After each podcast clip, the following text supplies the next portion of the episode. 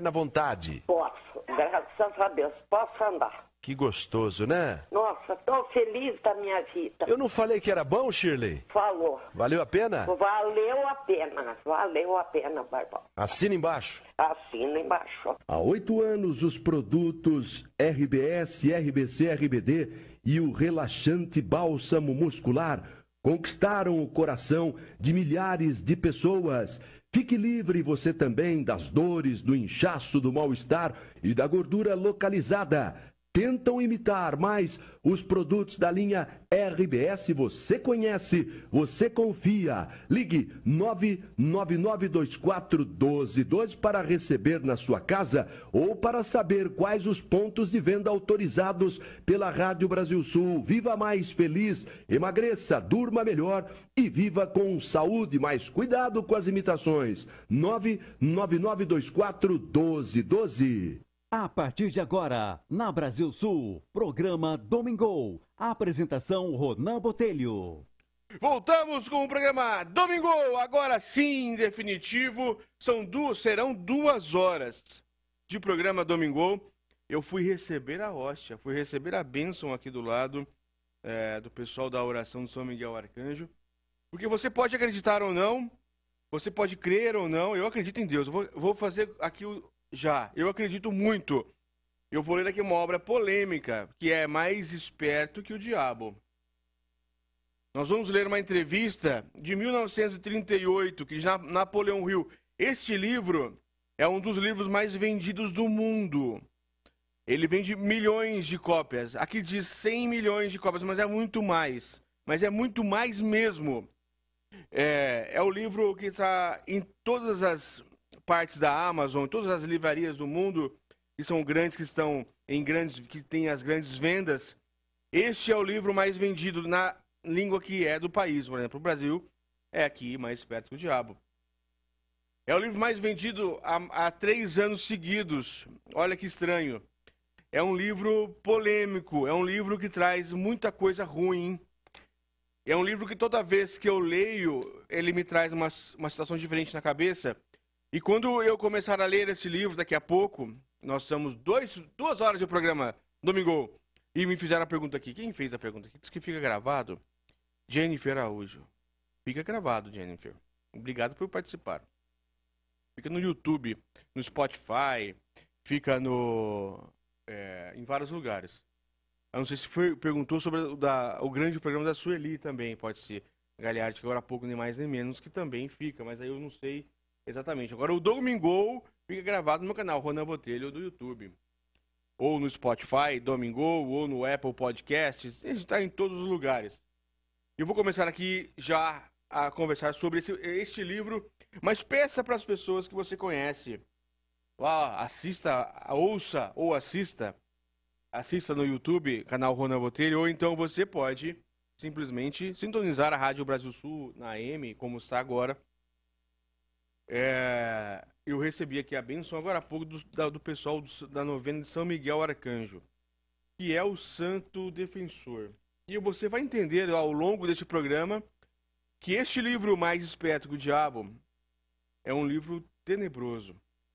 Tanto que, já vou falando um dos segredos aqui desse livro, existem várias coisas, existem várias pessoas na internet que tiram é, o proveito desse livro para dizer sobre empreendedorismo, para dizer sobre é, programação mental. E é isso mais ou menos esse livro traz. Mas é muito mais que isso. Esse livro, por exemplo, ele tem um, um ar assim de diferente só da forma espetacular que Napoleão escreveu. É, Napoleão fez uma entrevista. Algumas pessoas acham que essa entrevista, ele inclusive ele fala aqui no livro eu volto a dizer, nós vamos duas partes aqui no programa, de duas horas, programa especial. É, não dá tempo para você chamar as pessoas, chamar seu vizinho, todo mundo, para ouvir esse domingo e refletir. Apesar de ser uma entrevista com, com o diabo, com o demônio, com a coisa ruim, e aqui do meu lado só eu faria isso porque aqui do meu lado, eu estava dizendo agora há pouco que a Rádio Brasil Sul ela é gigantesca, são várias salas, vários locais, e hoje, junto com o meu programa, nós também temos ao lado na, no estúdio 1, eu fico no estúdio 2. Aqui eu já estou mandando um tchau para todo mundo aqui no YouTube. É, no Estúdio 2 tem uma novena do pessoal de São Miguel Arcanjo. Que são, as, que são os padres, que são os religiosos, que são diferentes do que é normalmente os padres. É, o pessoal de São Miguel Arcanjo, eles buscam o demônio para matar, para tirar. Alguns dizem que são exorcistas. Pode ser que sim, pode ser que não, né? Mas existem existem os católicos, as pessoas que trabalham com igreja, que são a maioria, que, é, são aquelas pessoas que fazem orientação para você não cair em tentação. Mas existem também aquelas pessoas que pegam a espada e vão para cima e aonde tiver sintonia com coisa ruim, eles não não estão ali para brincar, eles estão ali para tirar, para mandar embora, para devolver aonde for que esteja. Eu falo até um pouco mais assim, porque não é um assunto de brincadeira, não é uma, uma coisa fácil de se falar numa rádio ou então deixar gravado no YouTube. Isso é complicado, porque para quem acredita em Deus também tem que acreditar no, no demônio, né? Não é assim. Então eu sou muito devoto de Padre Léo e Padre Léo era foi um dos maiores exorcistas aí, uma das pessoas que mais trabalhou contra o demônio, né? E existe mesmo.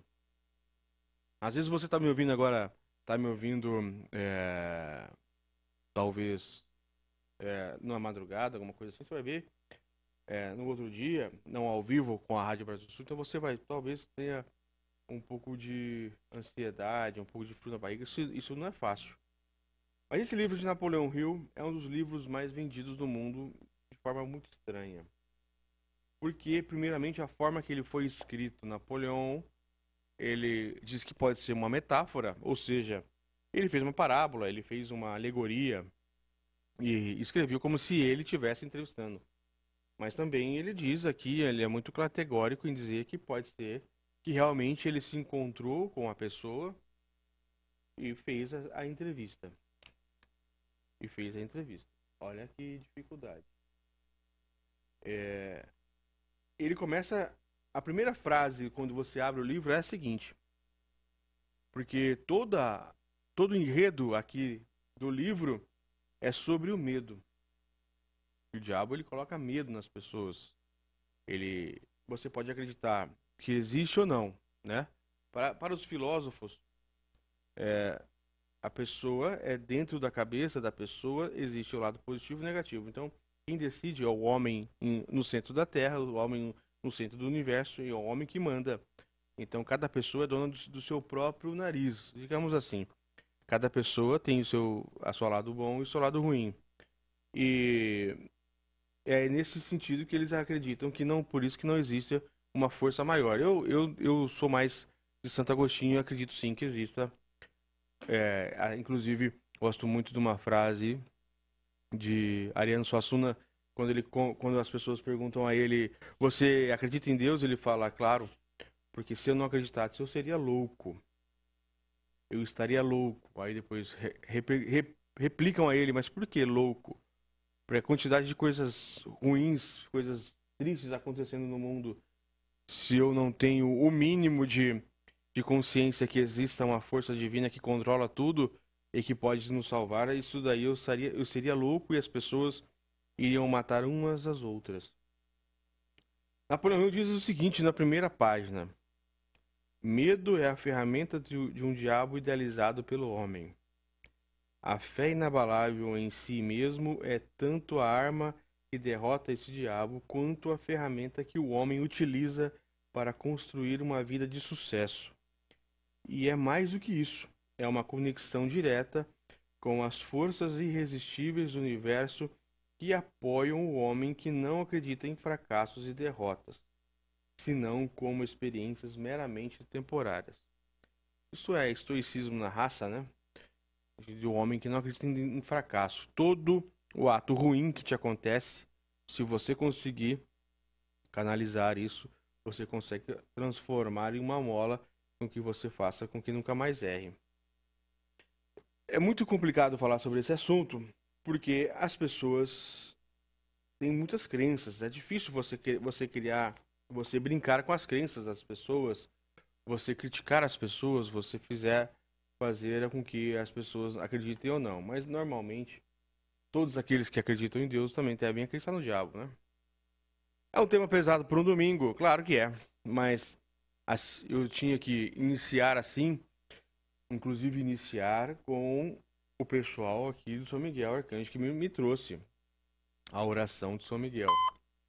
Você pode, inclusive, ser é, não acreditar em santos, e ter a sua própria religião e tudo, mas é, a hora, o momento do mundo todo é um momento de união, um momento que a gente tem que unir as fé, a fé um do outro e se programar para muita coisa que pode acontecer, inclusive guerras, novas epidemias, pandemias e tudo mais. É, eu vou ler aqui a oração do São Miguel Arcanjo, porque esse livro é um livro que mexe muito. É um livro que, quando você lê, se você tiver a oportunidade de ler, e quando eu, ou quando eu estiver lendo e você refletindo junto comigo, você vai ver que este livro ele tem uma, uma voz para ti, para você. Porque cada vez que você lê, é como se este livro estivesse conversando com você. É um livro de extrema de extrema curiosidade nesse sentido, porque todas as vezes que eu estou um pouco confuso, eu leio este livro e é como se este livro conversasse comigo. É uma coisa é uma coisa extraordinária a forma como foi escrito esse livro. Claro que eu, eu entendo até que este livro ele tem o lado comercial. Ah, claro que sim. Tudo é comercial, tudo é feito para venda e dinheiro. Praticamente tudo. Mas as mensagens que esse livro trouxe é, traz é, são muito profundas, muito diretas, muito marcantes. Eu vou ler aqui a oração de São Miguel Arcanjo. Enquanto. Não, não vou ler a oração, vou deixar ela aqui. Caso eu sentir alguma coisa ruim, eu vou ler. E se você sentir alguma coisa ruim, peço que você se apegue a um terço aí, reze, ou alguma coisa, faça uma oração. Esse livro é, é pesado.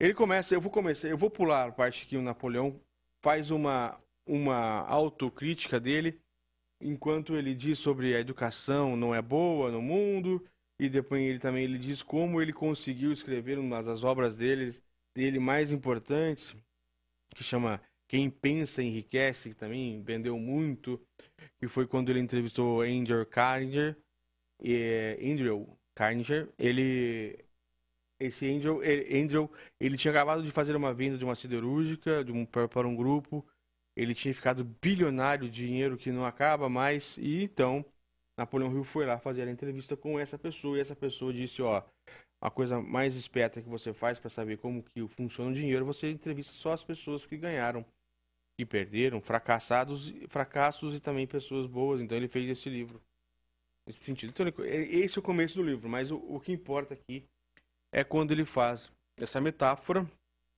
Metáfora seria é, uma parábola, uma história, um conto, pode ser.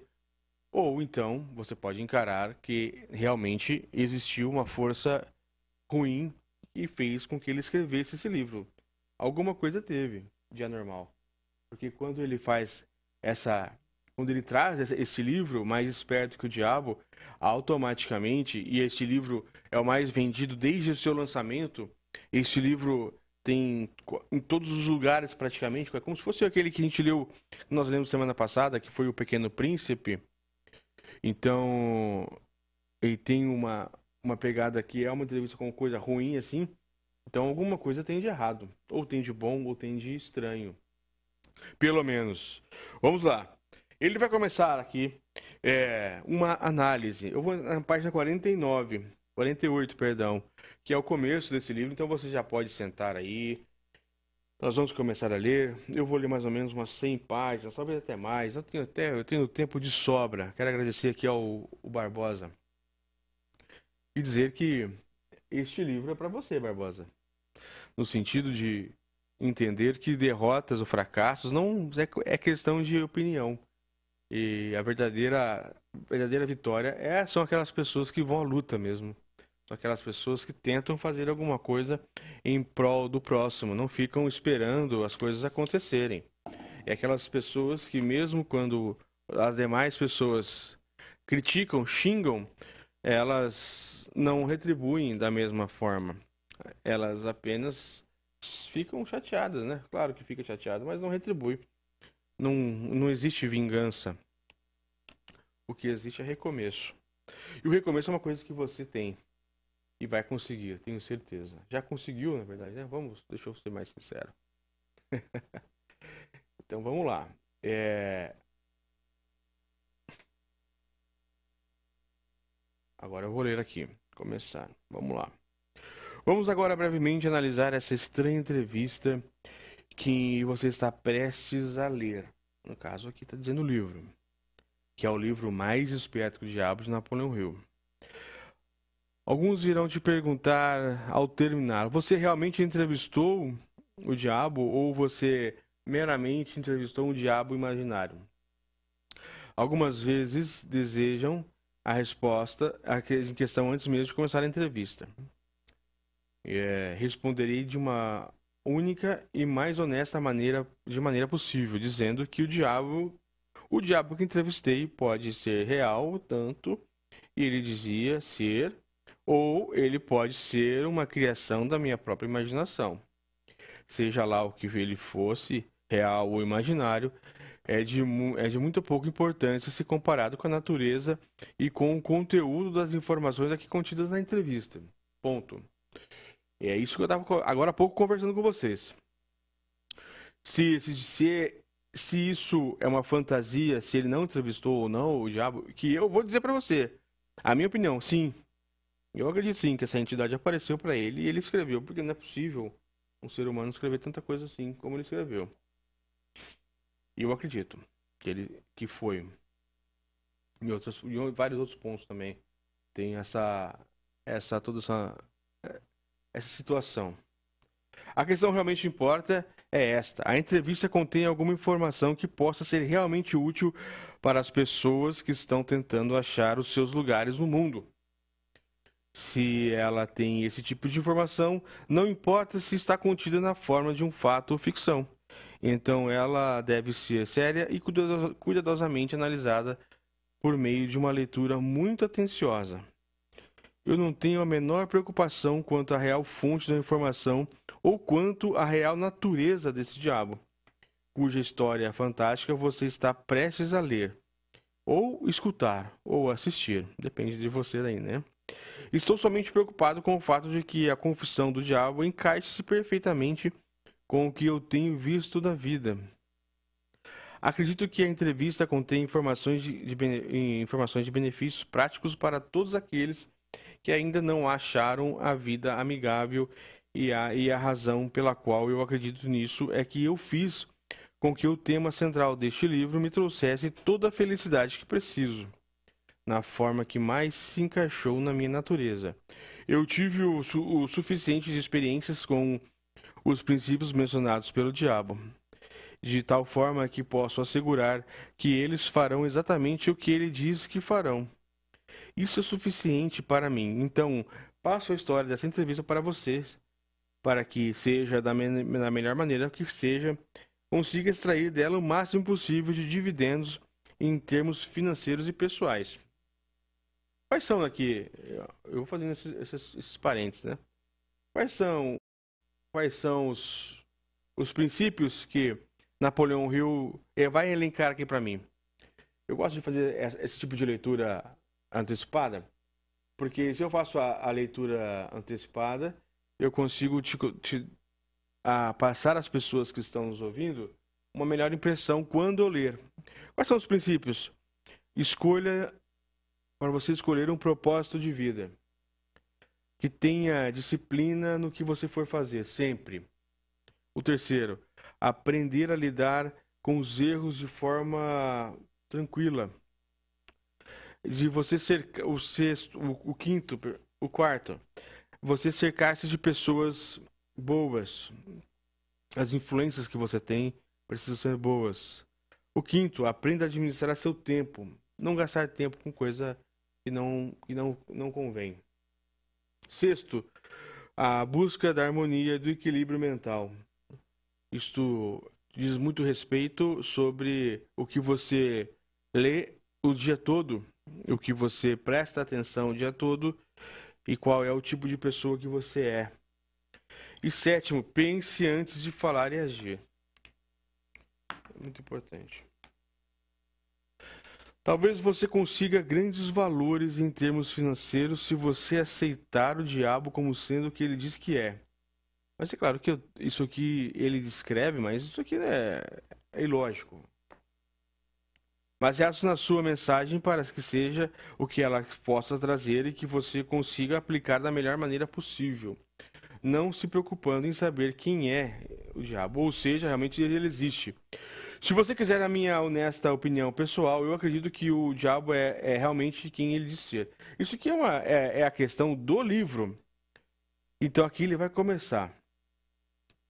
Então, é claro que a gente precisa conhecer as pessoas que estão que estão é, ao nosso redor.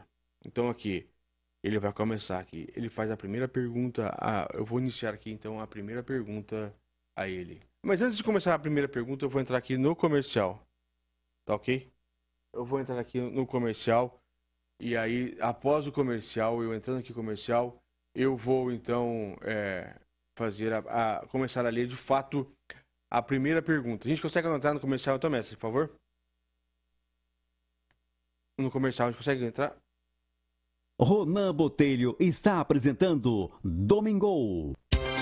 ZYJ 310, emissora de ondas médias, Rádio Brasil Sul, AM 1290 kHz. Estúdios e transmissores na Rua João Batista de Oliveira Filho, número 255, Jardim Monte Catini, saída para Ibiporã. Estamos vivendo o inverno brasileiro. Super Rádio Brasil Sul, AM 1290. A maior e mais potente emissora do interior do Paraná. Posto Petro 5. Lá você abastece com combustível de alta qualidade e preços competitivos. Loja de conveniência com vários produtos em promoção. Aproveite! Cerveja Itaipava por uma malte lata 350ml, somente R$ 2,49. Beba com moderação. Posto Petro 5, na Rua Marfim 40, Jardim Leonor. Telefone 3327 7812. Ouça só mais um depoimento de quem usou o RBS. marido tá bom, o marido passou no doutor Edmundo agora no começo do mês. A tiroide dele que estava usando remédio 125 gramas, que sempre trocava, trocava, zerou. Falou que é só para tomar, para não, não deixar mais, que não tem mais não. O colesterol dele abaixou, a barriga, os pés inchados. Mas tá bom, tá trabalhando aqui, tá até fazendo uma área pra mim. Ah, é o remédio, né? Até eu falei pro doutor, falei, doutor do céu, falei, olha, o senhor sabe o que, que ele tá tomando? É RBS. Ele falou, é? Falei, é. Aí ele falou assim, nossa, mas então é bom demais. Sou o doutor Edmundo, médico de coração. Eu não abaixava no chão, não deitava no chão assim numa coberta, sabe? Agora eu deito, levanto, abaixo, de tudo, graças a Deus, não temos dor nas pernas, aquela dor de cabeça. Dormir, nós dorme bem, sabe? E a comida diminuiu, acabou aquele negócio de abre e fecha a geladeira. Olha, tá uma maravilha mesmo, viu? Tá bom mesmo. Tomando mais remédio pra dormir que eu tomava, sabe? Tá sendo bom mesmo. Escureceu, eu tô na cama, tô dormindo. Nossa, uma beleza. Eu tinha uma dor no estômago, passou, dor nas pernas, tinha o culote, sabe? A barriga não podia baixar, o estômago, mas tá uma maravilha mesmo. E eu recomendo às pessoas que usem só pra ver, pra experimentar, que é bom mesmo de verdade. Tô feliz e recomendo, viu? RBS, saúde e bem-estar para você. Produtos naturais, sem contraindicação. Saúde e bem-estar para você. Viva mais feliz, durma melhor e com uma vida mais saudável sem tomar remédio. 3378-2100 ou 99924 1212. Está a fim de provar uma comida caipira, carnes assadas no forno a lenha e ouvir o melhor sertanejo? É na Toca do Cateto, que além do restaurante oferece serviços de buffet para festas, eventos, casamentos e aniversários e outros. Toca do Cateto, Rua Ângelo Mioto, 732, no Remtal. O telefone 3336 1524. Voltamos com o programa Domingo. Olá, voltamos com o programa Domingo. Olha, fui tomar uma água, tomar um pouco de ar aqui, tomei um café também, um Gatorade, energético e tudo mais. Porque agora serão, serão uma hora de leitura. Não sou perguntado aqui, eu quero agradeço a, a, a ligação que vai falar ao vivo conosco também, fique à vontade. É, o livro, ele tem todas as livrarias, pra você ter uma ideia. Todas as livrarias que você quiser, ele, infelizmente, assim, talvez infelizmente ou não, porque é uma mensagem, não, não é que é ruim a mensagem, mas se a pessoa não souber interpretar aqui como uma metáfora, ou seja, como algo que ele, que Napoleão Hill fez apenas para para como, como se fosse uma, interpretação, uma, uma fantasia, então você vai entender, como eu entendi, que é, a, a, a, é realmente uma mensagem ruim. É uma mensagem que não traz boas, boas expectativas, porque ele vai dizer aqui muitas coisas que agora eu começar a ler de verdade, sem. Eu tive que fazer essa, essa introdução ao grande, porque sem essa introdução, sem falar dos princípios bons, das coisas que são boas aqui, no sentido de que quando o diabo ele fala para ele, ele fala para a pessoa que está que tá que está o entrevistando, ele fala o que o que o mata, o que é ruim para ele. São as pessoas boas, aquelas pessoas que levam conhecimento, pessoas que fazem atitudes boas. Então, é quando você tira o, do, o, o que é ruim dentro, o que é ruim e só interpreta o que é bom. Então, eu tive que, que falar isso no começo e, e correndo o risco de quando eu estiver lendo a pessoa entrar no nossa é, aqui no YouTube ou então na Rádio Brasil Sul, que é o principal ponto da 1290, que é a nossa transmissão ao vivo, mas ou, ou quando a pessoa entrar depois para assistir, é, a pessoa não interprete como se eu estivesse fazendo uma apologia a coisa ruim. É, pelo contrário, eu estou aqui mesmo para é para ler, para mostrar para você que existe sim é, energias negativas. Existem coisas ruins. E este livro é, é, não é à toa que esse livro é um dos mais vendidos do mundo. Perdendo só para a Bíblia Sagrada, graças a Deus. Então vamos começar a entrevista. Na página 49 desse livro, que tem todas as livrarias, todas. É, e nas virtuais também, principalmente onde eu trabalho, que é na Amazon. E se você quiser dar uma procurada também, procure veja que nós temos mais ou menos, eu tenho Acho que ontem eu mandei o, décimo, o centésimo primeiro livro. É, mais ou menos isso. Um pouco mais que 100. Já perdi até as contas. Todo dia eu escrevo um pouco. Vamos lá.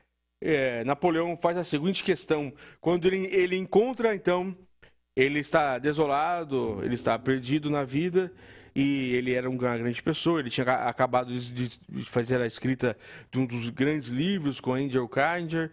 É, ele sabia de tudo, mas ele não estava indo bem. Então ele faz ele faz essa invocação e nisso aí ele encontra a, o ser que se disse no seu pensamento que se disse ser é, essa situação de diabo. Então ele faz a pergunta: Eu descobri o código secreto pelo qual tenho acesso aos seus pensamentos. Vim para lhe fazer algumas perguntas muito simples, senhor diabo. Exijo que você me forneça respostas diretas e verdadeiras. Você está pronto para, para a entrevista, senhor? Resposta: Sim, estou pronto. Mas primeiro você deve se dirigir a mim com mais respeito. Durante essa entrevista, você se dirigirá a mim somente como Sua Majestade. Olha que coisa cabrosa. O diabo pede, o diabo pediu aqui a Napoleão Hill para que seja chamado de Sua Majestade. Com que direito você exige tal, é, tal respeito real? Aí o diabo responde: Você deve saber que eu controlo, olha o número, 98% das pessoas do mundo. Você não acha que isso é motivo suficiente para me dar um título de realeza? Você tem prova do que está falando? Sim, tenho prova em abundância. No que consistem essas suas provas, Sr. Diabo? Consiste de muitas coisas. Se você quer resposta, você se dirigirá a mim como Sua Majestade. Algumas coisas você entenderá, outras não. Para que você entenda meu ponto de vista, descreverei a mim mesmo e corrigirei a falsa noção que as pessoas têm de mim e de onde eu habito. Esta é uma ótima ideia, Sua Majestade. Veja que Napoleão já até mudou aqui. Comece me contando onde você mora e então descreva a sua aparência física. Olha, o diabo vai falar aonde ele mora. Minha aparência física? Bem, meu querido senhor humano, eu não tenho corpo físico. Um corpo físico me colocaria em desvantagem e seria um fardo que eu teria que carregar, tal como vocês, criaturas humanas, o carregam ao longo da vida. Eu consisto de energia negativa e vivo na mente das pessoas que têm medo de mim. Olha a palavra aqui, olha aqui, olha aqui, aonde o diabo vive. Eu consisto de energia negativa e vivo nas mentes das pessoas que têm medo de mim. Medo de mim. Também ocupo metade de cada átomo de matéria física e cada unidade de energia mental e física. Talvez você entenda melhor a minha natureza se eu lhe disser que sou a porção negativa de um átomo. Um átomo é, é dito. É, aqui vamos eu vou falando e vou fazendo explicações, vamos, vamos conversar sobre o livro, né? Lendo e conversando. O átomo é, segundo a, o, o, dito pela ciência, a menor porção de matéria que a gente consegue saber o que existe, consegue ver, consegue imaginar. Por enquanto. Mas é o que, é o que a gente sabe. Então ele está dizendo aqui, o diabo está dizendo aqui que metade desse, de todo o átomo que consiste no mundo, metade é ele tudo tem um lado negativo. Como se fosse o Yin Yong da cultura é, chinesa, né? Ah, eu entendo o que você quer dizer. Voltando a ler. Você está, preparar, você está preparando o terreno para dizer que, se não fosse por você, não haveria mundo, nem estrelas, nem elétrons, nem átomos, átomos, nem seres humanos, nada, não é isso? Verdade. Você está absolutamente correto. Bem, se você ocupa somente metade de energia da matéria, quem ocupa a outra metade? A pergunta é óbvia, né? Aqui, você chegou agora. Estou lendo Mais Esperto que o Diabo, Napoleão Hill. Comecei agora. Mas já tem uma introdução, já tenho tudo. Nós vamos até meio-dia para mais até. Então, Napoleão Hill faz a seguinte questão ao diabo.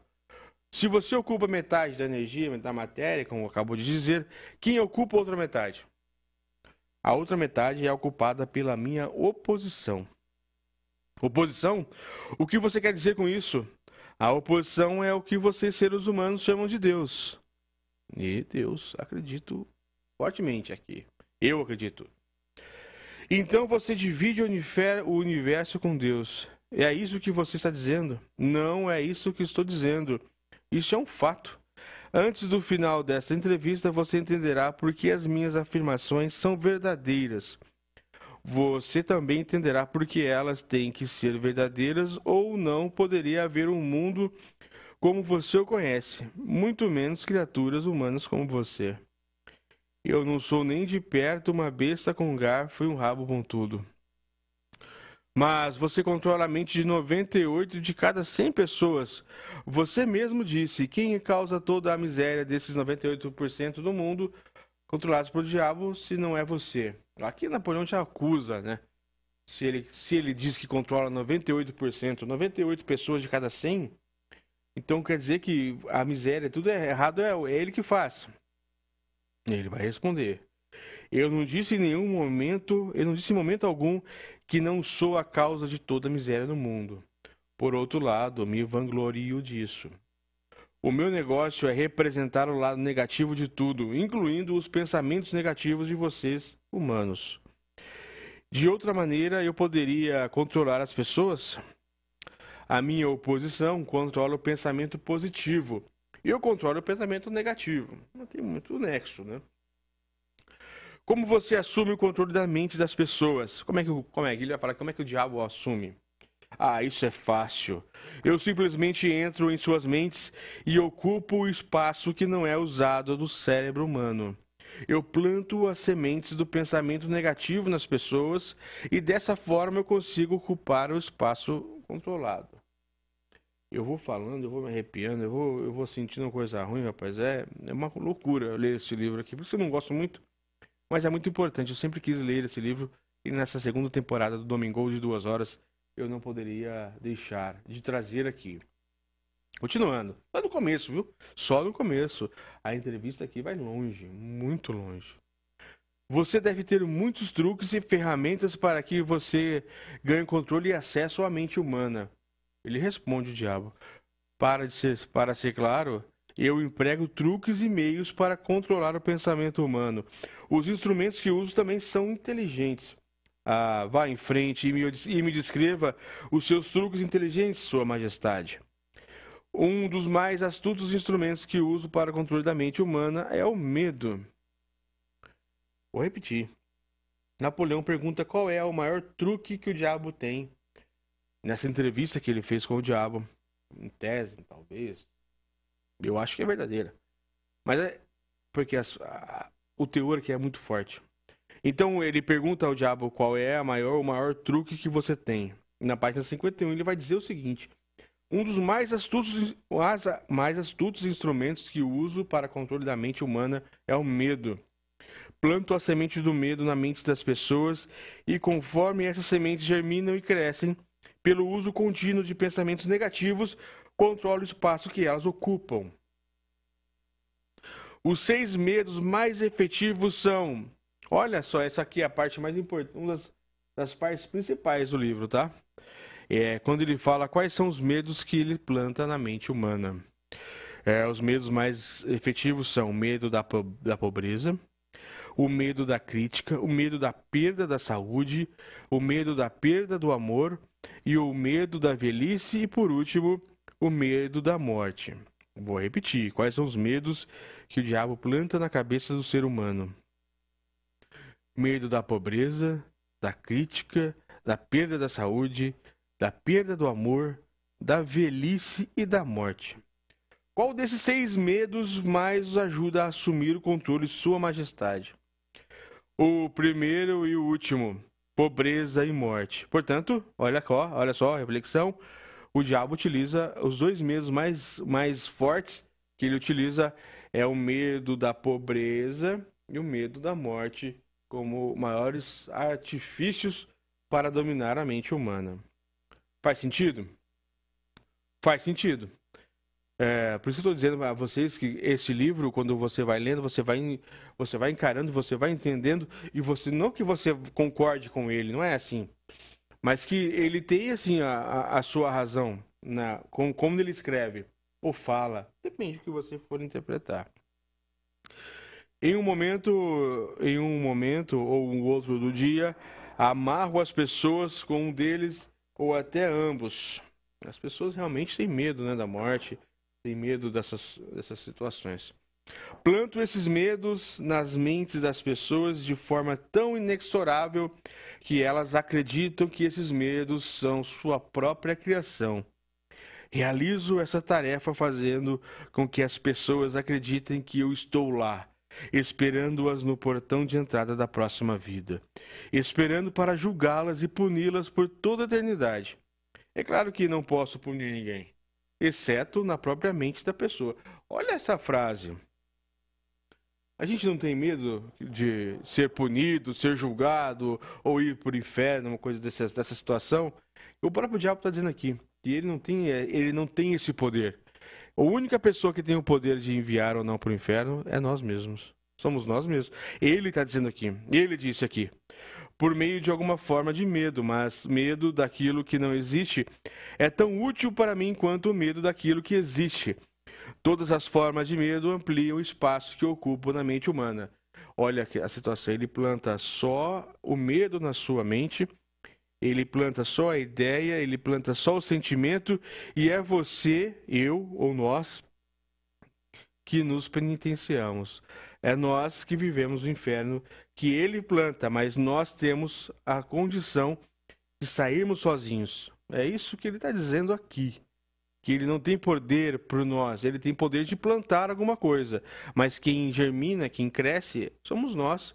Olha que, olha que situação mais é, favorável aqui a você que está mal aí hoje. Você que está mal aí hoje, eu quero falar para você que eu também já estive, todo mundo já, já esteve, e as coisas realmente não estão bem no mundo, para ninguém. Mas o próprio diabo está dizendo aqui na entrevista com o diabo que eu estou lendo aqui, é um, é um livro polêmico demais, né? Você que está chegando agora, é uma pena, mas eu estou lendo Mais Esperto que o Diabo, Napoleão Hill, um dos livros mais vendidos do mundo. Desde quando lançou, 2011. Mas esse livro não foi escrito em 2011. Esse livro foi escrito em 1938. Ele foi escondido pela, pela mulher do Napoleão Hill, porque quando ele escreveu esse livro, ela falou: é, de maneira nenhuma você vai, é, numa sociedade conservadora como é, é, dizer que você se encontrou com o diabo. Isso aí é uma coisa ilógica. Então eles guardaram e depois de muito tempo é, se propagou esse livro. Uma sociedade que a gente é um pouco mais um pouco mais esperta, não digamos no sentido de, de ler uma coisa e não ser dominado por isso. Não é porque eu estou lendo isso aqui que estou invocando alguma coisa. Pelo contrário, olha só que olha só como como essa é, é interessantíssimo esse livro no, no, no quesito de quando você entende que o mundo ele é dominado pelos pensamentos. Uh, o diabo só coloca a semente, mas quem faz o pensamento somos nós, não é? Sua Majestade, você explicará como ganhou esse controle sobre os seres humanos? A história é muito longa para ser contada em poucas palavras. Tudo começou há mais de um milhão de anos, quando o primeiro homem começou a pensar. Até aquele momento eu tinha controle sobre todos os homens, mas inimigos me descobriram o poder do, do pensamento positivo e o colocaram nas mentes dos homens. Olha só que situação. Olha aqui, o diabo dominava tudo, segundo ele. O pensamento negativo dominava tudo, até que o homem começou a pensar. E quando o homem começa a pensar, veio umas pessoas. Eu acredito aqui nesse, ele está dizendo, sabe que sabe quem são as pessoas que chegaram a Jesus? E chegou e plantou o pensamento positivo, e os homens começaram a pensar em pensamento positivo, então e começaram a dominar a outra parte. Aí então começou uma batalha de minha parte para permanecer no controle. Até este momento eu tenho me saído bem. Tenho perdido somente 2% da, da, da, da população para Deus. Ele está dizendo, tá dizendo aqui, não sei se isso é correto dizer. É claro que existem as pessoas que dizem que são, são religiosas, mas não são. Mas, e, é, pessoas que na, ali fazem todo o bem do, na missa, mas na igreja, no culto, mas ainda durante a semana não, não são tão assim. É o dado que o próprio diabo falou para Napoleão. Que 98% das pessoas são dominadas por ele. E apenas 2% de, todos nós, ou seja, de cada 100 pessoas, apenas duas pessoas são realmente é, religiosas dentro do dentro do, do ser. É claro que isso não é uma crítica a você, a mim, a nada, mas é para mim é uma reflexão dentro do, do que falo. Realmente eu tenho alguns medos, então talvez seja isso que, que talvez não, não me coloque dentro, dentro desses 2%. O que eu posso extrair de sua resposta é que os homens que pensam são os inimigos. Isso está correto? Isso não está certo, mas está correto. Me conte mais sobre o mundo em que você vive. E o diabo responde: Vivo onde quer que eu escolha. O tempo e o espaço não existem para mim. Sou uma força que, que descreve melhor para você, deve ser considerada como energia. Meu lugar físico favorito, conforme lhe falei, são as mentes das pessoas. Controlo uma parte do espaço do cérebro de cada ser humano. A quantidade de espaço que eu ocupo na mente de cada indivíduo depende de quanto e de que tipo de pensamento essa pessoa mantém em sua mente. Conforme já lhe falei, não posso, sob nenhuma hipótese, controlar uma pessoa que pense. Você, você fala da sua oposição. Oposição que a gente já conversou agora há pouco. O diabo fala em oposição, mas é Deus, ao opositor ao diabo. Deus, energia negativa, positiva, e o diabo, a energia negativa. O que você quer dizer com isso? O meu oponente controla todas as forças positivas do mundo, tal como o amor, a fé, a esperança e o otimismo. Olha, chegou a arrepiar aqui. O meu oponente também controla os fatores positivos de todas as leis naturais do universo as forças que mantêm a Terra e os planetas e todas as, as estrelas de forma harmônica nos seus devidos cursos. Mas essas forças são íntimas em comparação àquelas que operam na mente humana que está sob o meu controle. Como você pode ver, não tenho nenhuma intenção de controlar estrelas e planetas. Prefiro controlar a mente humana. O diabo é, é ardiloso, o bicho é. O tinhoso, ele é, ele é esperto, não pode se dizer que não, né? né? Não, não é, senhor ouvinte. O homem é bom. Bom no sentido de ser astuto, mas nós aqui estamos lendo os seus artifúgios para realmente a gente não cair nas, nas artimanhas dele. Nós já sabemos aqui que está vinculado aos medos. Ah, vamos continuar a leitura, que para mim, cada vez, já li várias vezes, mas é interessante demais. Onde você adquiriu a sua força e de que maneira você a mantém? Adquiro a minha força me apropriando do poder da mente dos humanos, conforme eles passam pelo portal no momento de suas mortes.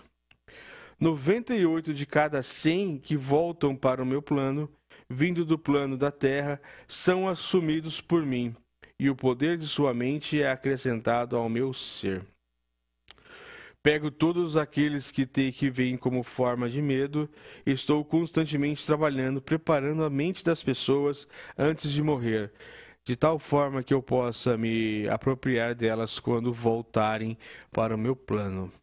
Você me dirá como realiza efetivamente esse trabalho de preparar as mentes humanas, de forma que você possa me ganhar o controle delas? Aqui faz uma pergunta: como é que ele faz para controlar exatamente? É, tenho inúmeras maneiras de ganhar o controle da mente das mentes humanas, enquanto elas ainda estão no plano da Terra.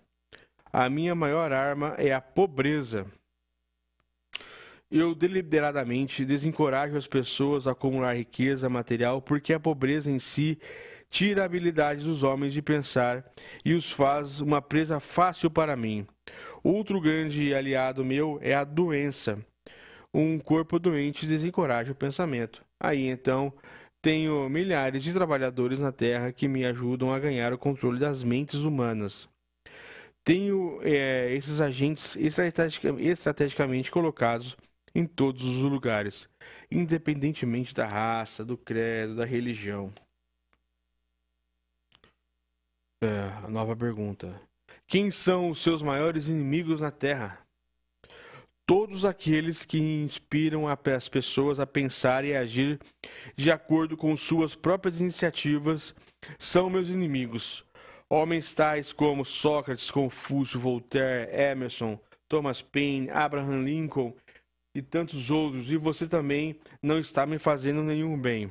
Olha, o diabo está aqui, está encarando Napoleão Hill como inimigo. Pode ser que dê briga aqui durante o livro, eu acho que sim, né? mais para frente, não vou falar, mas mais para frente a coisa pega fogo aqui mesmo.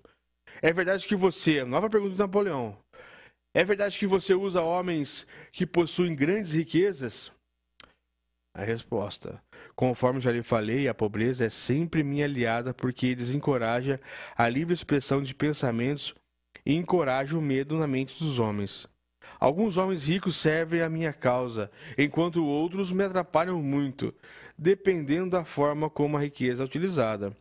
A fortuna do grande Rockefeller, por exemplo, é uma das minhas maiores inimigas. Rockefeller foi foi um dizem que foi um dos homens mais ricos da história do mundo.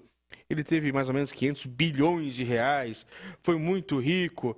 Ele era um industrial que, que vendeu as suas empresas também, como Andrew Carnegie. Mas Rockefeller acabou fazendo como Bill Gates fez. Ele destinou quase toda a sua fortuna para causas sociais, para causas que a, abrem a mente. Então, a, a, época que o livro foi escrito, por isso que ele fala que Rockefeller, que foi Rockefeller estava vivo naquela época, em 1938. Hoje ele já iria citar, como eu disse agora há pouco, Bill Gates e outras pessoas. Mas na época era Rockefeller, a, a grande inimiga do diabo. Pessoas ricas multimilionárias que usam a sua fortuna para o bem comum. Não são todas, como ele disse aqui. Nova pergunta. Isso é interessante, Sua Majestade. Você pode me contar por que você teme a fortuna dos Rockefellers mais do que as outras? Ah, ele vai responder. O dinheiro do, do Rock- Rockefeller, está sendo, do Rockefeller está sendo usado para isolar e, con- e conquistar a cura de doenças do corpo físico em várias partes do mundo. A doença sempre foi uma das minhas armas mais eficazes. Olha aí que aconteceu a doença aí que nós tivemos da pandemia, né? Quanta gente se perdeu na vida, quanta gente fez um monte de bobeira em razão da, da doença, quanto, quanto cresceu os assédios, quanto cresceu a violência, não só a morte, né? Pela Covid, mas o, o todo o desespero, né? Faz todo sentido. Um livro que, escrito em 1938, o diabo aqui dizendo, respondendo que a doença é a sua maior causa de alienação. O medo da doença só perde para o medo da pobreza. O dinheiro de Rockefeller está ajudando, naquela época, como eu falei agora há pouco, esse está ajudando, a gente teria que trocar por ajudou. Na descoberta de novos segredos da, da natureza em centenas de modos diferentes, onde todos esses medos, meios estão sendo utilizados para ajudar homens a terem total controle de suas próprias mentes. Esses meios estão encorajando novos e melhores métodos de alienação, alimentação, de vestuário e habitação. Esse dinheiro está sendo usado para acabar com favelas nas grandes cidades, lugares onde meus aliados favoritos são encontrados. Está também financiando campanhas para governos melhores e ajudando a acabar com a desonestidade na política. Está colaborando para melhorar os padrões de negócios do mundo, encorajando homens de negócios a conduzirem suas empresas pela regra do ouro. E isso não é bom para minha causa. O que você pode me dizer sobre garotos e garotas que pensam, pe- que dizem que estão no caminho para o inferno? Você o controla? Olha o que está dizendo aqui. O- a pergunta de Napoleão, vou repetir. O que é a pergunta de Napoleão ao diabo? O que você pode me dizer sobre garotos e garotas que as pessoas dizem que estão no caminho para o inferno? Você os controla também? Bem, a resposta. Bem, eu posso responder essa questão somente com sim e não. Corrompi a mente desses jovens, os ensinando a beber e fumar, mas eles têm surpreendido com uma tendência muito séria de pensar por si mesmos. A outra pergunta. Você diz que corrompeu a mente dos jovens com álcool e cigarros. Consigo entender como a bebida alcoólica pode destruir o poder de pensamento independente. Mas não consigo enxergar de alguma forma os cigarros podem ajudar nessa causa. A pergunta do Napoleão é interessante. A bebida alcoólica pode ser que destrua mesmo, mas ele está ele tá questionando por que, que ele acha que o cigarro destrói também a- as famílias. Então o diabo responde: Você pode não saber, mas os cigarros quebram o poder da persistência. Eles destroem o poder da resistência, acabam com a habilidade de concentração. Eles matam, diminuem a imaginação e ajudam em muitos outros meios para que as pessoas não usem suas mentes da melhor forma mais efetiva. Você sabia que tem milhões de pessoas, jovens e velhas, de ambos os sexos, que fumam dois maços de cigarro por dia? Isso significa que eu tenho milhões de pessoas que estão gradualmente destruindo o seu poder de resistência. Um dia, adicionarei ao seu, ao seu hábito de fumar cigarros outros hábitos destruidores de pensamento, até que no momento exato de ganhar o controle de sua mente. Hábitos vêm em pares, em trios em quartetos. Qualquer hábito que enfraqueça a força de vontade de uma pessoa também abre portas para outros hábitos negativos dominarem a mente da, da pessoa. O hábito do cigarro não, só, não somente diminui o poder de resistência, como também desencoraja a persistência, além de enfraquecer as relações humanas.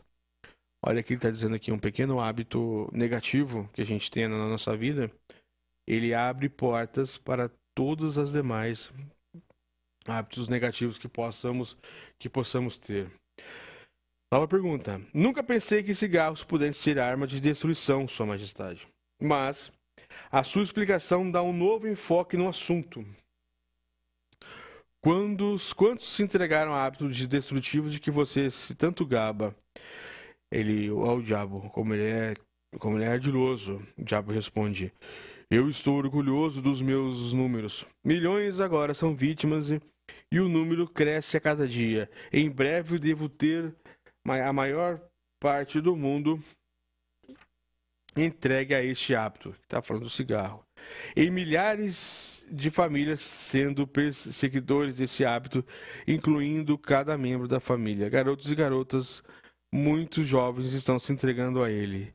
Eles estão aprendendo como fumar apenas observando os pais, irmãos mais velhos e irmãs. É, é, a gente analisar aqui esse livro, essa situação da época que foi escrito, em que o cigarro estava praticamente começando sua. Uh, hoje nós sabemos que, que Napoleão estava praticamente certo. Napoleão, ou Napoleão, se for a metáfora, ou o próprio diabo, né? Porque a época que esse livro foi escrito, não que tinha sido, não era um invento do, do fumo, não era isso. Mas o cigarro estava começando a ser comercializado de forma mais comum. Era mais comum naquela época, 1920, 1930.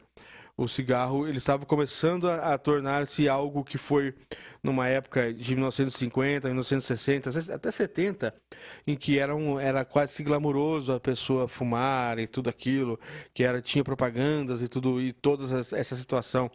Então, quando ele é escrito esse livro em 1968, Napoleão Hill nem não imaginava que a quantidade de, de acerto que ele tinha. Uma pena, né? Como disse aqui, o, o, como, eles, como é dito, o hábito de fumar abre caminho para várias outras coisas. Naquela época, você ter uma ideia, naquela época nem existia tal, assim, exatamente drogas, né? Ele nem sabia que do cigarro a coisa ia aumentar o, problema. Napoleão foi, foi um grande gênio quando ele escreve esse livro, de fato, porque ele, ele acertou muito algumas coisas. Não que eu sou contra é, uma ou outra situação aí, mas é, ele sabe que ele sabia que as coisas, quando a gente não tem controle do que faz, uh, a gente pode perder a noção e perder a noção perde a resistência, perde tudo e acaba perdendo até a vida. Mais uma pergunta: quais dos dois você considera, bebida e cigarro, a maior arma para ganhar controle da mente humana? Cigarro ou bebida? Sem hesitar, eu diria o cigarro. Uma vez que consiga que o jovem se junte ao clube de dois maços por dia, não tenho, não tenho problema algum em induzir essa pessoa a começar a beber, a se esbaldar em sexo e todos os outros hábitos relacionados com a destruição do pensamento independente de ação. Sua Majestade, quando comecei essa entrevista, eu tinha uma noção totalmente errada a seu respeito. Pensava que você era uma fraude e um tanto quanto irreal, mas agora vejo que você é muito real e realmente muito poderoso. A sua desculpa é aceita, mas você não precisa se preocupar. Milhões de pessoas já questionaram meu poder e a maior parte delas eu peguei no meu portal assim que elas fizeram a passagem. Não peço que ninguém acredite em mim. Prefiro que as pessoas tenham medo de mim. Não sou mendigo, consigo tudo o que quero pela inteligência e pela força. Mendigar para que as pessoas acreditem nos meus princípios não faz parte da minha natureza, e sim da minha oposição. Olha dizendo aqui que, que a misericórdia de Deus, que tudo que ele discorda, que ele é forte e inteligente e por isso que ele é melhor. Mas é lógico que não. Sua Majestade, por favor, me perdoe se eu estiver sendo rude, mas eu não seria capaz de me olhar no espelho novamente se não lhe dissesse aqui e agora que você realmente é uma desgraça. Napoleão agora, como eu falei agora há pouco, Napoleão ia começar a ir pra ti, pra ti, pra cima. Ele tá dizendo que o diabo é uma desgraça, na cara dele. Porque se aproveita das pessoas inocentes Agora disse forte. Sempre tive o conceito errado a seu respeito. Eu pensava que você era gentil o suficiente para deixar as pessoas em paz enquanto elas estivessem vivendo. Que você torturava suas almas somente após a sua morte. Mas agora vi, pela sua própria confissão, que você destrói o direito ao livre pensamento e faz com que as pessoas vivam um verdadeiro inferno na terra. O que você tem a dizer em relação a isso? Eu consigo o que quero exercendo o autocontrole. Não é tão bom para minha causa, mas sugiro que você me imite em vez de me criticar. você se auto-intitula um, você se auto-intitula um pensador e você realmente é, pois de outra forma, você nunca teria me forçado a confessar minha natureza numa entrevista como essa, mas você nunca será o tipo de pensador que me amedronta, a não ser que você consiga ganhar e exercer total controle sobre suas próprias ações. Aqui o diabo tira, um, tira uma onda com Napoleão Hill, que, como eu disse no começo, Napoleão não estava bem financeiramente, tinha vários problemas, inclusive com cigarro. E então o diabo diz que ele não é ninguém, que ele, ele dá essa entrevista sem nenhum problema, faz o desdém porque Napoleão não tem nenhum tipo de controle sobre nada, inclusive não tem controle nem sobre a própria mente.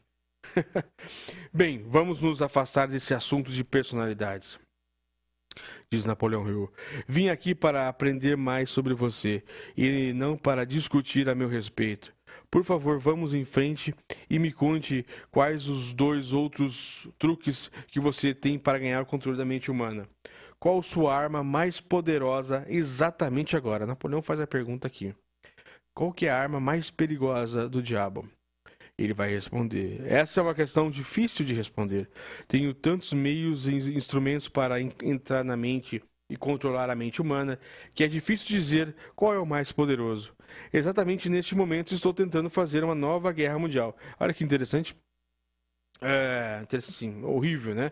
Naquele momento não é, só existia a primeira guerra, a, a segunda guerra ainda era algo muito longe de se acontecer, mas Napoleão escreve aqui. Napoleão, segundamente, o diabo disse, né, a ele, que ele estava tentando fazer. Os meus amigos aqui em Washington estão me ajudando a envolver os Estados Unidos nessa guerra. E realmente, nessa, nessa época, os Estados Unidos nem estavam na guerra.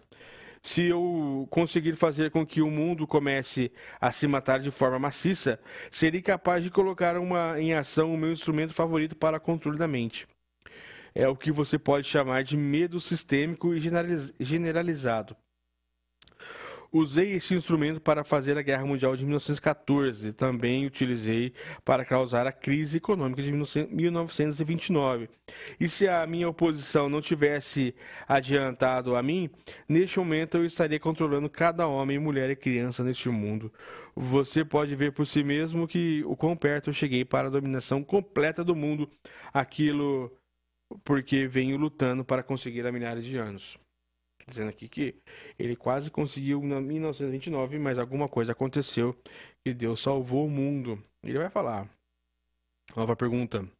Se estou entendendo, quem não entenderia? Você é um manipulador muito engenhoso de mentes humanas. Você usa o seu poder diabólico somente em pessoas de posição privilegiada e de grande influência? Ah, não. Ele responde o diabo. Eu sou as eu, eu, eu uso as mentes das pessoas de todas as classes.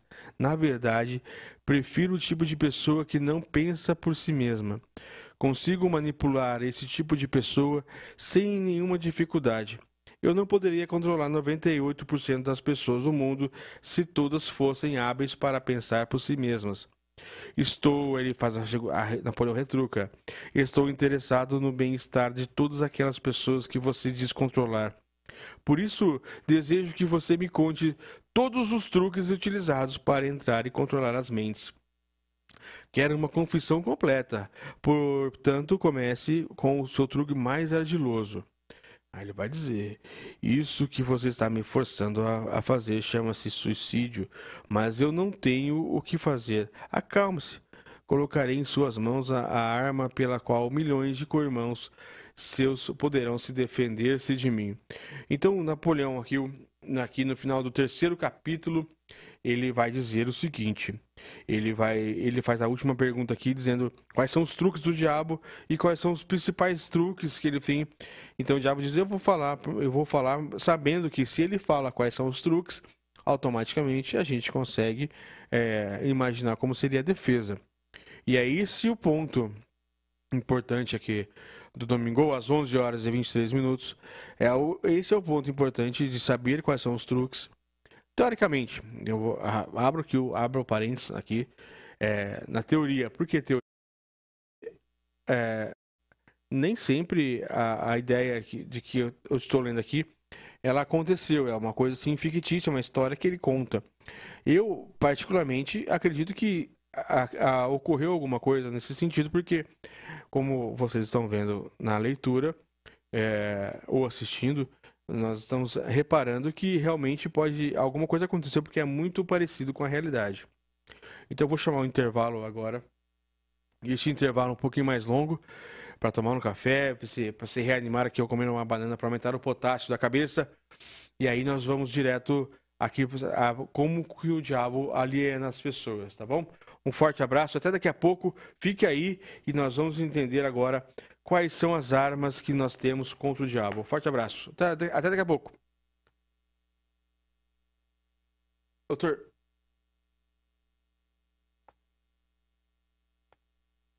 Ronan Botelho está apresentando Domingo. Ouça só mais um depoimento de quem usou o RBS. Marido tá bom, marido passou no doutor Edmundo agora no começo do mês. A tiroide dele que estava usando remédio 125 gramas, que sempre trocava, trocava, zerou. Falou que é só para tomar, para não, não deixar mais, que não tem mais não. O colesterol dele abaixou, a barriga, os pés inchados. Mas tá bom, tá trabalhando aqui, tá até fazendo uma área para mim. Ah, é um remédio, né? Até eu falei pro doutor, falei, doutor do céu, falei, olha, o senhor sabe o que, que ele tá tomando? É RDS. Ele falou, é? Falei, é. Aí ele falou assim, nossa, mas então é bom demais. Sou o doutor Edmundo, médico de coração. Eu não abaixava no chão, não deitava no chão assim numa coberta, sabe? Agora eu deito, levanto, abaixo, de tudo, graças a Deus. Não temos dor nas pernas, aquela dor de cabeça. Dormir, nós dorme bem, sabe? E a comida diminuiu, acabou aquele negócio de abre e fecha a geladeira. Olha, tá uma maravilha mesmo, viu? Tá bom mesmo. Tomando mais remédio para dormir que eu tomava, sabe? Tá sendo bom mesmo. Escureceu, eu tô na cama, tô dormindo. Nossa, uma beleza. Eu tinha uma dor no estômago, passou, dor nas pernas, tinha o culote, sabe? A barriga não podia baixar, o estômago, mas tá uma maravilha mesmo. E eu recomendo às pessoas que usem só para ver, para experimentar, que é bom mesmo de verdade. Tô feliz e recomendo, viu? RBS, saúde e bem-estar para você. Produtos naturais, sem contraindicação. Saúde e bem-estar para você. Viva mais feliz, durma melhor e com uma vida mais saudável sem tomar remédio. 3378-2100 ou 99924 1212. Rádio Brasil Sul, AM 1290. A maior e mais potente emissora do interior do Paraná.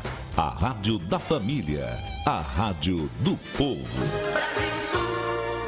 Voltamos com o programa Domingo. De volta no programa Domingo. Pelo YouTube, Spotify, pela Apple Podcasts e por tudo mais e principalmente é, pela Rádio Brasil Sul, que é o principal, né? Eu adoro rádio. Eu, eu acho o rádio simplesmente sensacional. Aqui o programa Domingo agora com duas horas de leitura, mas assim, eu achei que ia, ia, ia, seria possível a gente ler até um pouco mais, mas é, a leitura é muito boa, né? Traz muita informação. A leitura em si é, é, enriquece demais o ser humano.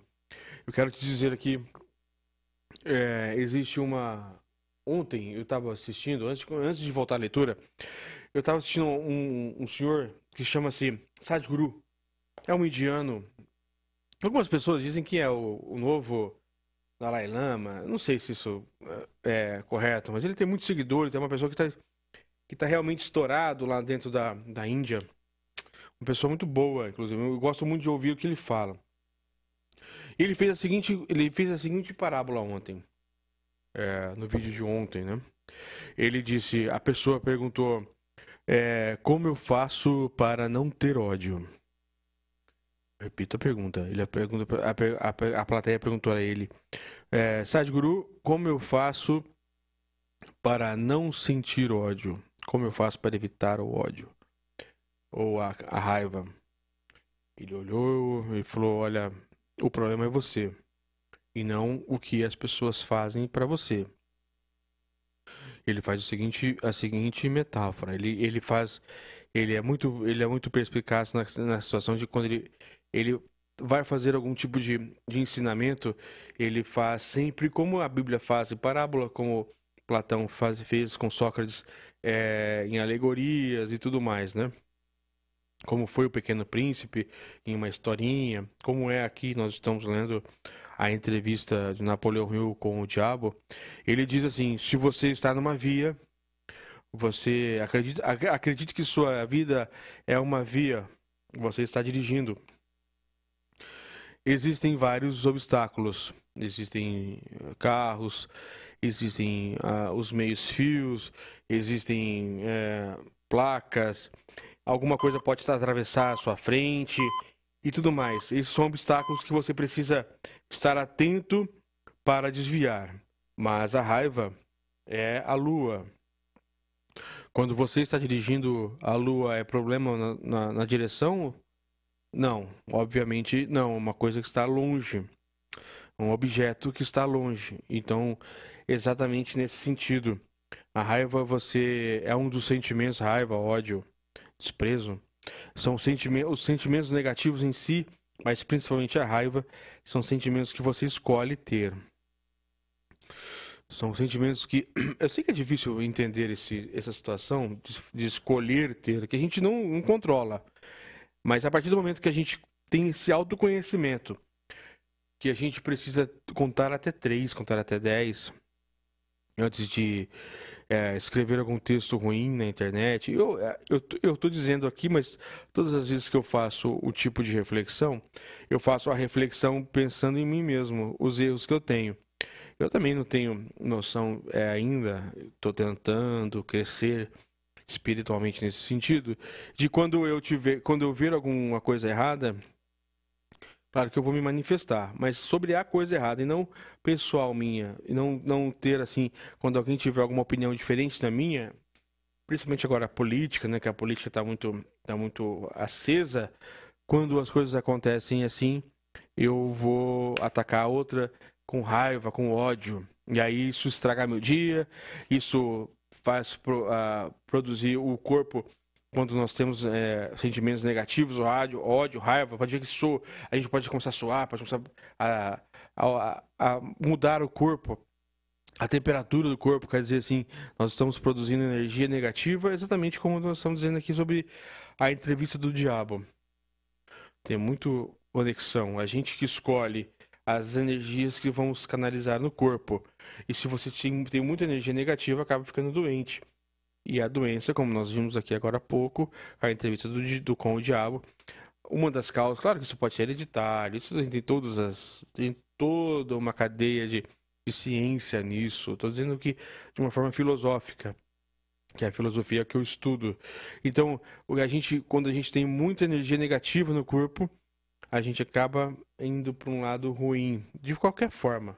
Então, é exatamente por isso que a gente a gente precisa ter na cabeça, na mente, na alma e em tudo mais que os sentimentos negativos, a raiva, o ódio, são sentimentos que a gente escolhe ter.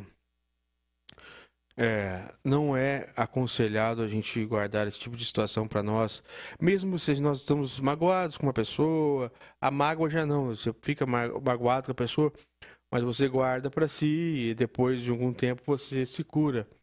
Mas a raiva e o ódio são coisas que a gente explode na hora, fala o que não deve, faz o que não precisa e expele algo que não era necessário naquele momento. Normalmente, sempre que a gente expele algo raivoso ou demonstra ódio, a gente sai do ponto, a gente extrapola o, o comum e acaba trazendo sérias consequências negativas para a gente mesmo. Lembra quando, quando disseram, acho que foi Cícero, que a alma, que a vingança é só contra si, né? É, beber uma, é a mesma coisa que beber cicuta. Acho que foi, acho que foi inclusive, foi não foi William Shakespeare que dizia sobre isso, que a vingança é coisa, a vingança, ao ódio é, é você volta contra si mesmo. Então não, não adianta. É algo que você deseja, é algo que você faz. Então, a partir do momento que você tem essa reflexão, eu gostaria muito que você fizesse essa reflexão, todas as vezes que sentir ódio de alguma coisa, raiva, é claro que você tem que sentir, mas você, quando você sentir, você volta, volta para si, volta para dentro de si, e aí você tem essa noção, começa a pensar, mas eu estou sentindo raiva porque eu quero. Se eu sabia que isso ia acontecer, se eu não sabia que isso ia acontecer, isso é culpa minha, não é? Ou seja, de quem culpa for, a coisa já aconteceu, a gente tem que trabalhar para resolver o problema. Porque é exatamente no momento de raiva, momento de ódio, momento é, que a gente está cego, é nesses momentos, como está dizendo aqui o próprio entrevista com o diabo, que eu estou lendo aqui para vocês, é neste momento que a gente perde o controle e perdendo o controle a gente faz o que não deve. E às vezes pode ser que a gente faça coisas que são os crimes, infelizmente, os crimes passionais, que são aquelas coisas que fazemos, depois a gente se arrepende, mas dependendo do que for feito, a gente não vai conseguir consertar. E aí a vida vai cobrar caro sobre tudo. A vida, o crime e tudo mais. Então é isso que eu queria dizer.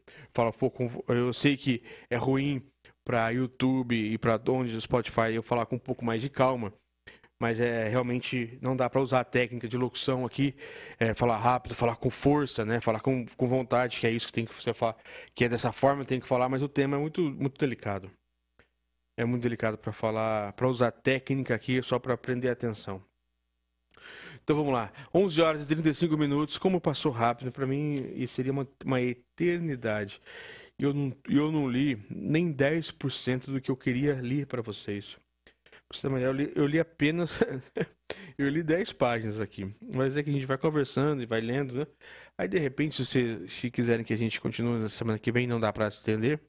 Até porque eu nem consigo. A gente pode continuar lendo este livro ou então você compra este livro e, e faça a continuidade da leitura, mas se mandarem aqui pedindo aqui para a gente continuar na semana que vem esse estudo, é, a gente continua, sem nenhum problema. Mas aqui, continuando, é, por mais aí, umas, mais uns 30 minutos pelo menos, de leitura. Vou tomar mais um gole aqui de energético. Muito bem.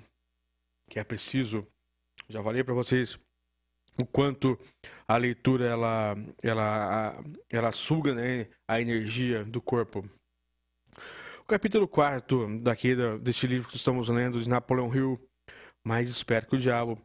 É, Diga-me primeiro qual é o seu truque mais inteligente, aquele que você usa para capturar o maior, o maior número possível de pessoas. Então, Napoleão Hill faz a pergunta: direta ao diabo. Qual é o truque mais inteligente que ele usa? Que o diabo ele, é, ele não tem nenhum tipo de, de humildade, né? Pode ver que várias vezes ele pede para ser chamado de majestade, ele diz que é a pessoa mais inteligente do mundo, ele diz que é superior à sua posição, ou seja, ele diz que é superior a Deus, enfim. Ele vai dando a pinta aqui que ele é realmente uma pessoa é, metida, snob. Se você, ele vai responder então, se você me forçar a revelar esse segredo, isso significa a perda de milhões de humanos que hoje habitam o planeta Terra e, e ainda milhões que estão por nascer. Eu lhe imploro que me permita passar por essa questão sem respondê-lo. O diabo já não quis responder Napoleão Hill.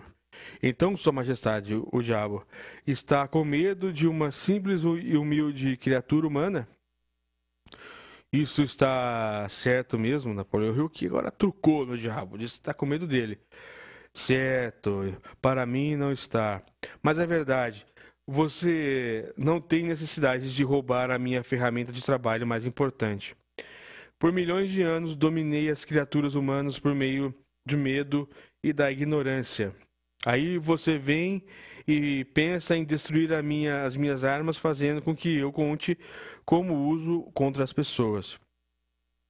Você não se deu conta de que, se me forçar a revelar meus segredos, perderei a minha vantagem e meu poder sobre as mentes das pessoas que, porventura, lerem essa confissão?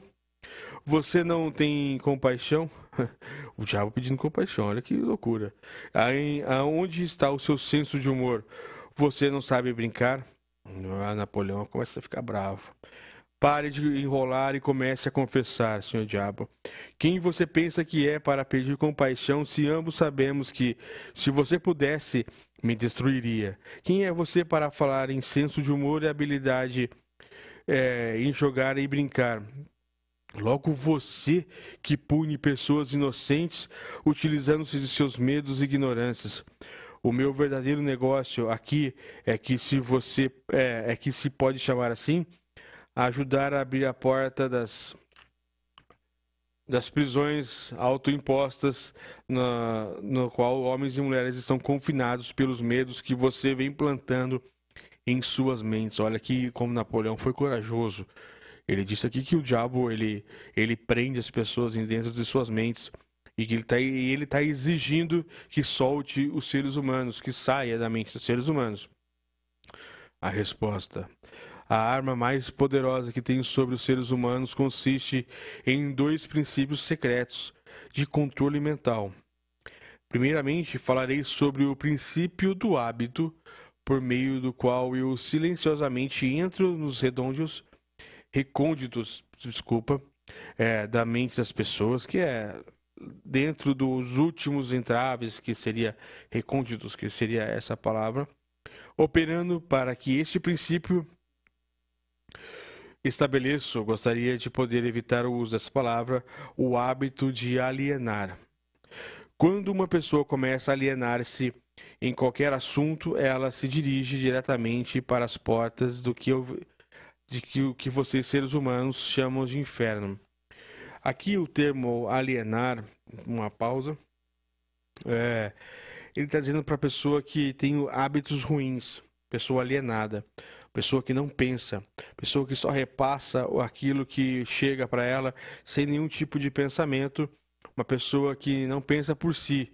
É um resumo de toda aquela situação de pessoa que não tem nenhum tipo de controle sobre sua vida, uma pessoa invejosa, uma pessoa que que tenta, tenta sempre ganhar a vida em cima da outra. Essa é a pessoa alienada que o diabo diz que isso é um hábito, o hábito de se alienar. A pessoa ela vive se fazendo de, de, vítima. A pessoa diz que é uma coisa, mas faz outra. Essa é a pessoa alienada.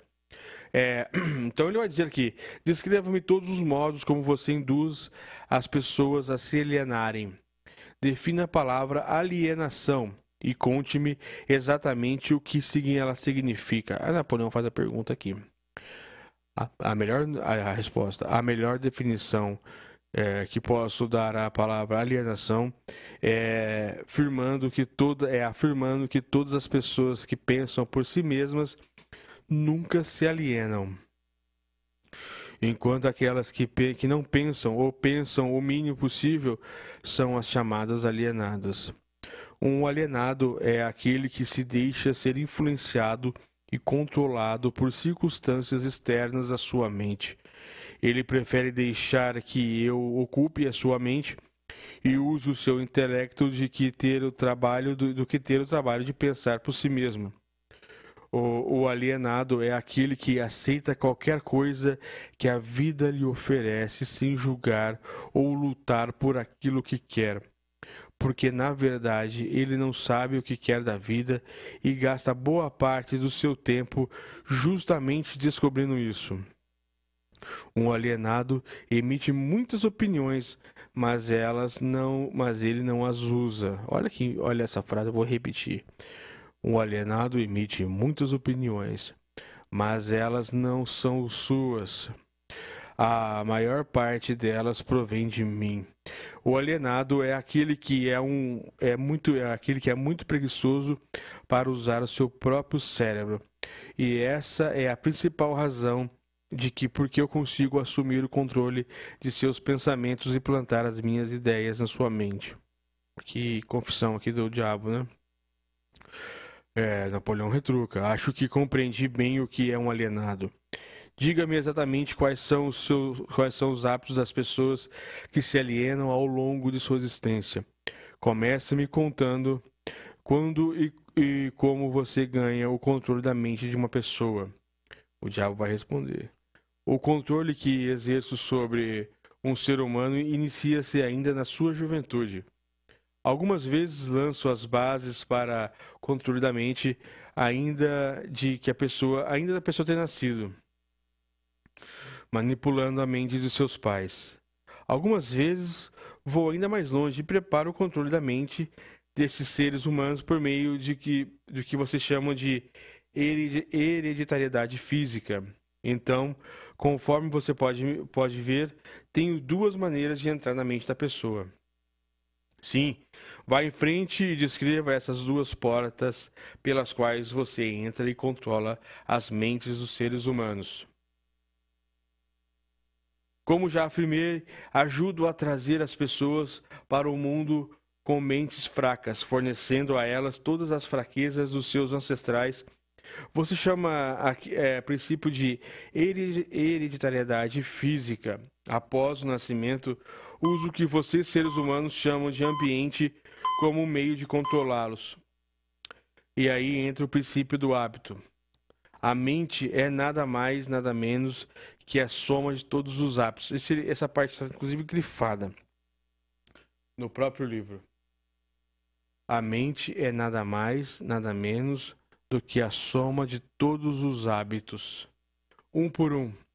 Entro na mente e estabeleço hábitos que levam finalmente à completa e absoluta dominação. Diga-me, quais são os hábitos mais comuns pelos quais você controla a mente das pessoas. Essa parte aqui da, da leitura, já estou aqui no final do programa, mas é, porque não vai dar mesmo tempo, meu, nem comecei, estou um terço do livro ainda, mas essa parte aqui eu gostaria que vocês prestassem bem atenção, vocês que estão aqui no YouTube nos acompanhando ao vivo, mas vocês que estão na, pela Rádio Brasil Sul também, é, é, eu, assim, como eu disse, eu li o livro antes, várias vezes até, e essa parte aqui eu sempre coloco como uma das principais partes. Ele vai dizer o seguinte: eu vou, eu vou repetir a pergunta de Napoleão Hill ao diabo. Ele diz: Diga-me quais são os hábitos mais comuns pelos quais você controla as mentes das pessoas. E eu vou, eu vou regredir aqui um pouquinho atrás. É, regredir um pouquinho atrás fica redundante. Mas regredir. A mente, ele, o que é a mente? O que são os hábitos? A mente é a soma de todos os seus hábitos. Então, o que você pensa é a soma de tudo que você tem como automático, como hábito. Então, se você automaticamente, fazendo aqui análise, se você é uma pessoa que só pensa coisas negativas, é, os seus hábitos serão negativos, você vai ter uma vida negativa, você vai entrar, infelizmente, em depressão ou ter uma ansiedade é, acima do normal, entendeu? Então o diabo, eu, a, Napoleão fez, fez a pergunta ao diabo quais são os hábitos. E o diabo vai respondê-lo aqui agora. Aqui vem um dos meus mais sábios truques. Entro na mente das pessoas por meio de pensamentos que elas acreditam serem seus. Os mais úteis para mim são medo, superstição, avareza, ganância, luxúria, vingança, raiva, vaidade e preguiça. Vou repetir quais são os truques mais utilizados pelo diabo, porque as pessoas acham que são delas, mas é ele que plantou. Ele está dizendo aqui, não sou eu, né? Claro é medo, superstição, avareza, ganância, luxúria, vingança, raiva, vaidade, vaidade e preguiça. Por meio de um ou mais destes, consigo entrar em qualquer mente em qualquer idade, mas consigo meus melhores resultados quando assumo o controle de uma mente ainda jovem, antes que seu proprietário tenha aprendido a fechar alguma dessas portas, dessas nove portas. Então, estabeleço hábitos que mantêm essas portas abertas para sempre. O que o diabo está dizendo aqui? Olha aqui, olha aqui, olha que forte que é. é ele está dizendo que existem nove truques de medo à preguiça e que ele planta esses medos, essas preguiças, esses hábitos, essas questões enquanto a, a pessoa ainda é jovem e de lá para e durante toda a juventude a pessoa estabelece essa esses hábitos ruins e quando ela vira adulta, então ele a pessoa já está sob o domínio é, dessa situação aqui ruim, ou seja, ela já está sob o domínio do diabo. Estou começando, a... Napoleão pergunta, às 10 horas e 49 minutos, já entrando aqui na reta final do programa. Estou começando a entender os seus métodos. Agora vamos voltar para o hábito de alienar-se. Conte-me sobre seus, esse hábito de que você diz ser o melhor truque para controlar a mente das pessoas. Como disse antes, faço com que as pessoas comecem a alienar-se ainda durante a juventude. Eu as induzo a alienar-se por meio das escolas, sem elas, sem elas saberem que ocupação elas desejam seguir na vida. Aqui pego a maioria das pessoas, tal como os hábitos. Alienar-se em direção e em breve você estará alienado em todos os segmentos. Também uso hábitos do meio para me darem o controle definitivo das minhas vítimas. Entendo. Então, para o seu próprio bem, você deseja que eu mantenha escondida a revelação do seu segundo truque? Ninguém gostará do meu livro. Você se arrependerá disso, ser humano. Mas você será alvo de piada. Aqui o diabo está dizendo o seguinte: é, Napoleão Hill é, ele teve essa, essa confissão enquanto ele estava escrevendo e ele disse que iria como se fosse estava escrevendo esse livro que eu estou lendo agora para vocês. Então Napoleão diz ao diabo: Eu vou publicar esse livro e quando eu publicar este livro, o senhor vai ver que vai ter muitas pessoas vão ler, vão saber quais são os seus artifícios, quais são os seus artifúgios e as pessoas elas vão então se precaver de você. E aí o diabo ele ri e diz: você, você se arrependerá disso, senhor ser humano. Você será alvo de piada. Devido ao seu erro, você transferirá a atenção de mim para você. Meus, meus, meus contrabalhadores, que são milhões, esquecerão de mim e odiarão por revelar os meus métodos que você pensa serem seus. Não se preocupe comigo. Então o diabo está dizendo que que ele pode. É, é aqui uma das partes também mais interessantes do livro, quando Napoleão faz então essa, essa questão ao diabo, o diabo fala: oh, você pode, se você quiser falar sobre esse livro, você pode, mas ninguém vai acreditar em você. Você vai virar piada, é pior para você. Não é fácil, né? Eu mal posso acreditar em você, Sua Majestade. Eu sempre acreditei que os melhores amigos das crianças fossem aquelas mais próximas a elas, seus pais, seus professores, instrutores religiosos, etc. Aonde as crianças iriam sem esses guias que dependem tanto para seus responsáveis? É aí que entra a minha sabedoria. Esta é a explicação exata de como controlo 98% das pessoas assuma o controle das pessoas durante sua juventude, antes que elas tenham o controle de suas próprias mentes, usando aqueles que são responsáveis por elas. Preciso especialmente da ajuda daqueles que ministram instruções religiosas às crianças, porque é aqui que eu acabo com o pensamento independente e começo o hábito da alienação, confundindo a mente das pessoas com ideias que não são aprovadas e que têm a ver o mundo de que elas não conhecem nada. É aqui que estabeleço o plano das mentes das crianças, que o maior de todos os medos, o medo de ir para o inferno. Realmente, né? Quando a gente é criança, nossos pais, assim, pelo menos foi comigo, e, e assim é com quase todo mundo, quando a gente é criança, qualquer coisa de errado que faça, a pessoa fala: se você fizer de errado, você vai para o inferno, não é? As pessoas têm essa, essa, essa locução. Quando você erra, você vai para o inferno. Se você errar, você vai para o inferno. Então, você tem esse. Você cria o medo de, de fazer alguma coisa e ser desaprovada, e se for desaprovada, ir para o inferno. E na verdade não é assim. Não é o que você realmente pensa ou às vezes erra. Não, é, não são os erros que levam a gente para o inferno, como a gente está vendo aqui. São os nossos atos, são aquilo que a gente pensa, são aquilo que a gente decide fazer.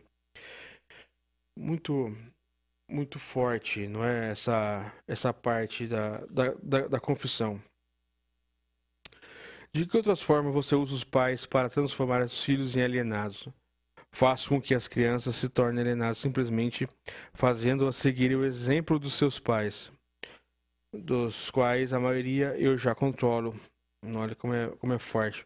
Me parece que você faz qualquer coisa para que as pessoas não pensem. Sim, pensamento disciplinado e organizado significa morte para mim. Não consigo existir na mente das pessoas, daqueles que pensam de forma apurada. Não consigo existir na mente daqueles que pensam de forma apurada. Não me importa o que as pessoas pensem, desde que elas pensem com foco no medo, no desencorajamento, no desespero e na destruição. Quando elas começam a pensar de forma construtiva em termos de fé, coragem, esperança e com propósitos definitivos, elas imedi imediatamente se tornam aliadas da minha oposição, ou seja, Deus, né? E, e consequentemente eu as perco. Aqui, na reflexão final do deste programa, do primeiro programa, vou fazer mais uns dois sobre isso, sobre esse livro. Já estão mandando mensagem pedindo, mas eu vou eu vou repetir essa pergunta aqui, que é a pergunta, uma pergunta muito direta e que você vai levar para o final de semana, ou se você estiver ouvindo-nos é, durante a noite, uma, uma pequena insônia, não tenha medos, que são os medos que atrapalham a sua vida e que implantam medo, como nós, nós aqui vimos, é o próprio diabo.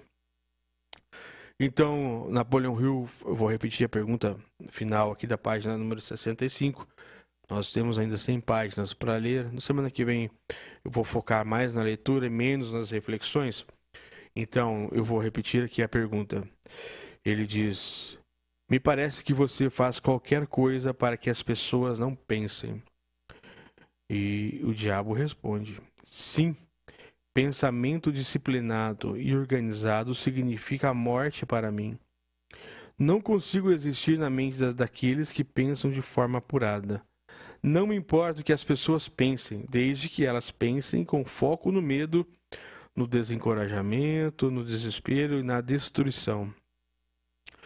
Quando elas começam a pensar de forma construtiva em termos de fé, coragem, esperança, com propósitos definidos, elas imediatamente se tornam aliadas da minha oposição e, consequentemente, eu as perco. Então, quais são os princípios que você precisa tirar da sua cabeça? Se você estiver me ouvindo agora, ou se você estiver aí me assistindo ou ouvindo em alguns dos nossos canais, você precisa tirar o medo, você precisa a perder o desencorajamento, a esquecer o desespero e jamais pensar em destruição. Isso, destruição própria, automutilação, essas coisas ruins, né? e começar a forçar, você precisa ter um pouquinho de força de vontade também. Nada é de, nada é de graça, nem muito menos o milagre não vem tão fácil assim. Mas sim a força de vontade para que para ter fé que as coisas vão acontecer, a ter coragem, esperança e ter propósitos definidos, como o que você quer da vida, qual é a vida que você quer, o que você vai fazer da sua vida porque ela é única e você só tem a oportunidade de consertar agora. Você, o passado já foi, o futuro, não se preocupe e não fique angustiado com o futuro, porque você precisa construir o seu, o seu futuro ou talvez consertar o seu passado é com o presente, o poder do agora. Isso é muito dito em vários livros de, de PNL, né? Então é isso que eu tenho a vocês a dizer esta semana. Este domingo, um pouco mais extenso, agora vai ser assim. E fico aguardo de vocês para sempre que precisarem de alguma ajuda. Eu espero que ter contribuído um pouco com, com a semana de vocês, um pouco mais tenso hoje, né? O programa Domingo. Mas para mim foi um ato assim de muito crescimento, tenho certeza disso. Muito obrigado pela companhia, obrigado a todos que estão nos assistindo. Compartilhe os vídeos que a gente coloca na internet, canal Ronan Botelho, no YouTube ou Domingo, nos outros canais de, de áudio, né, de, de podcasts que a gente tem. Um forte abraço a todos, um ótimo domingo, força, fé, coragem e compaixão. abraço a todos. Você ouviu aqui na Brasil Sul o programa Domingo com Ronan Botelho. Posto Petro 5. Lá você abastece com combustível de alta qualidade e preços competitivos.